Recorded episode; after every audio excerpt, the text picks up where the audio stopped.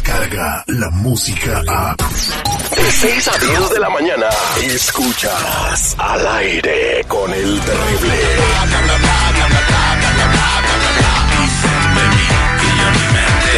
Y estamos de regreso al aire con el terrible Lupita Yeye. Tiene unos chismes bien buenos. eh, y, y, pues que me sacan de onda por- conociendo a Cristian Nodal que ha estado aquí en la cabina y todo, pues parece que el vato se injertó en Pantera. Porque algunas personas, pues ya ves que en las redes sociales nunca están contentos, que si comiste un burro porque te lo comiste, sino que porque no te lo comiste, que porque estás gordo, que porque estás blanco, porque estás alto y chaparro, que porque fuiste al supermercado con un vestido de gala, pues tú puedes ir como se te antoje a cualquier lado, pero bueno, que platícame, mija, ¿qué pasó? Buenos días, Terry. Buenos días a toda la gente que escucha el aire con el terrible. Oye, pues sí, que te cuento que se le metió el diablo al chamuco a Cristian Nodal. Y pues es que la verdad sí molesta, Terry. Sí molesta que a la gente ningún chile les embona. Con nada los tienes contentos. Siempre están quejándose. Como ustedes se han dado cuenta, Cristian Nodal es mucho de ponerse tatuajes. A él le encantan los tatuajes. Es algo que él mismo lo ha dicho. Él, es su vicio, los tatuajes. Y bueno, pues resulta que su hermanita ya está como que incursionando en esto de la tatuada, pero ella siendo la profesional de ponerlos.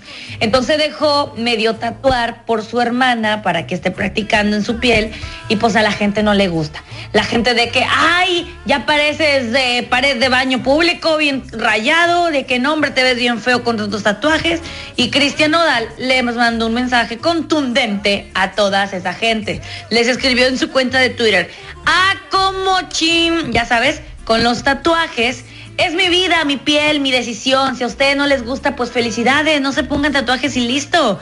No va para todos, nomás para los que se la pasan fregando. Preocúpense más por la vida de uno que de la vida mía. O sea, es la verdad, Terry. No, pues ¿Qué, no. ¿Qué te preocupa? No dijo nada absolutamente que no fuera verdad.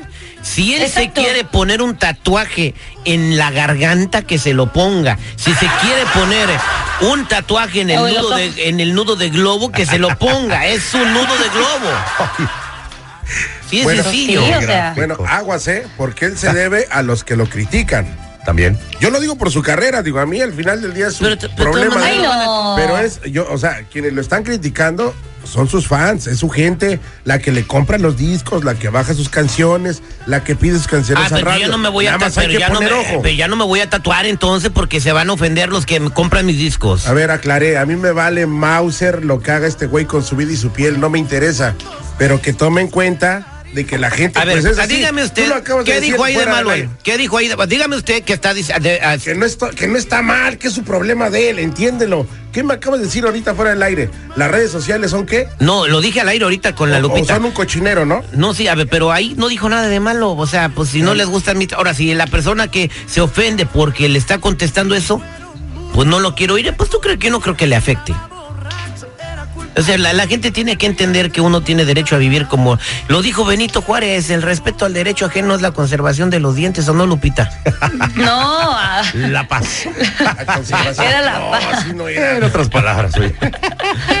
Pero bueno, por allí iba.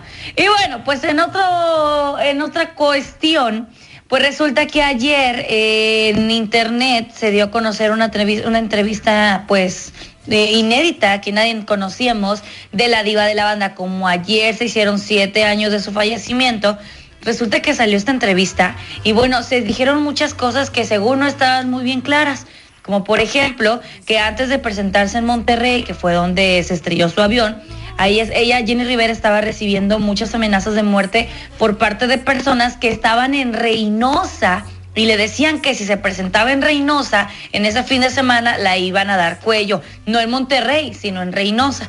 Cual fuera la cosa, que pues bueno, eh, no fue en Reynosa donde falleció, sino que fue en el avión de Monterrey hacia no sé dónde. Y bueno, esto está trending ahorita, Terry, todo el mundo está hablando de esto, es inédito y es increíble lo que dijo.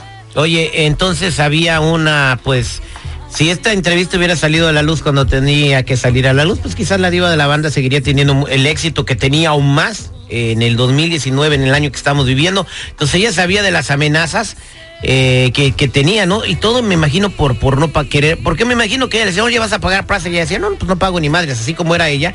Me imagino que pues con todos los ovarios que tenía, pues se le puso al tú por tú a alguno de estos personajes que no lo pudo asimilar y, pudo haber sucedido esto, ¿no?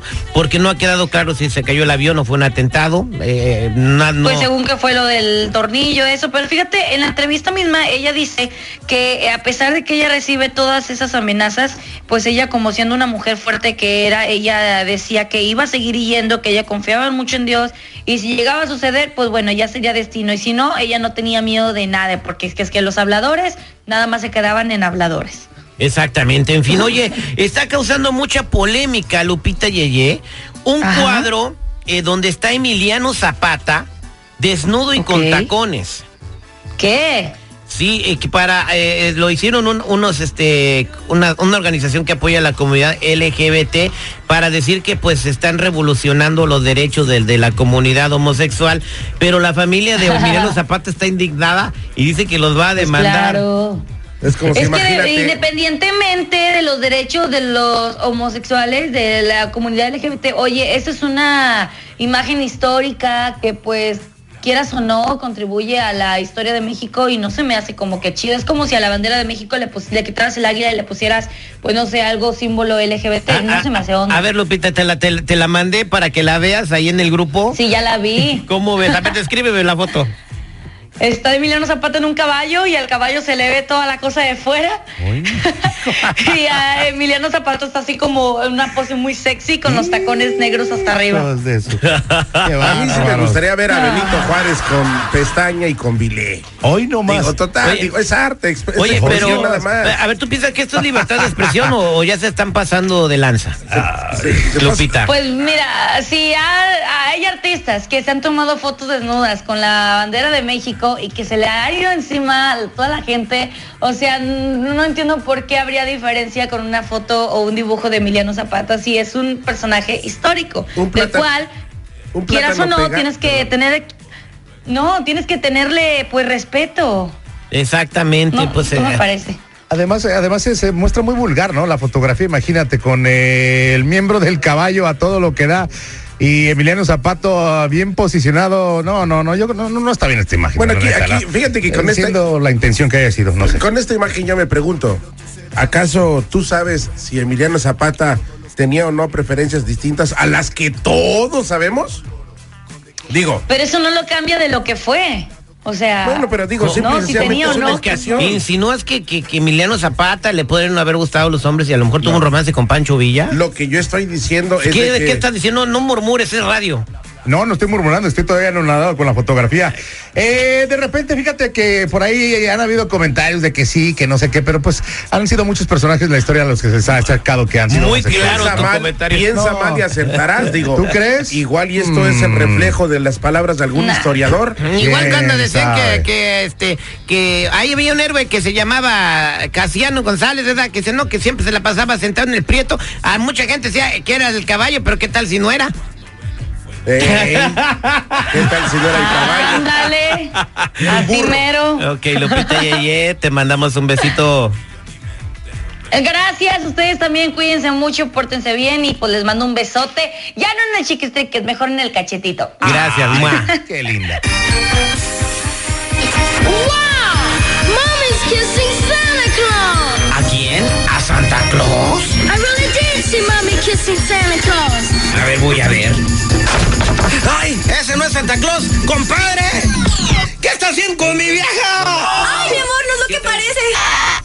Estás al aire con el terrible. Descarga la música a. Escuchas al aire con el terrible. De 6 a 10 de la mañana.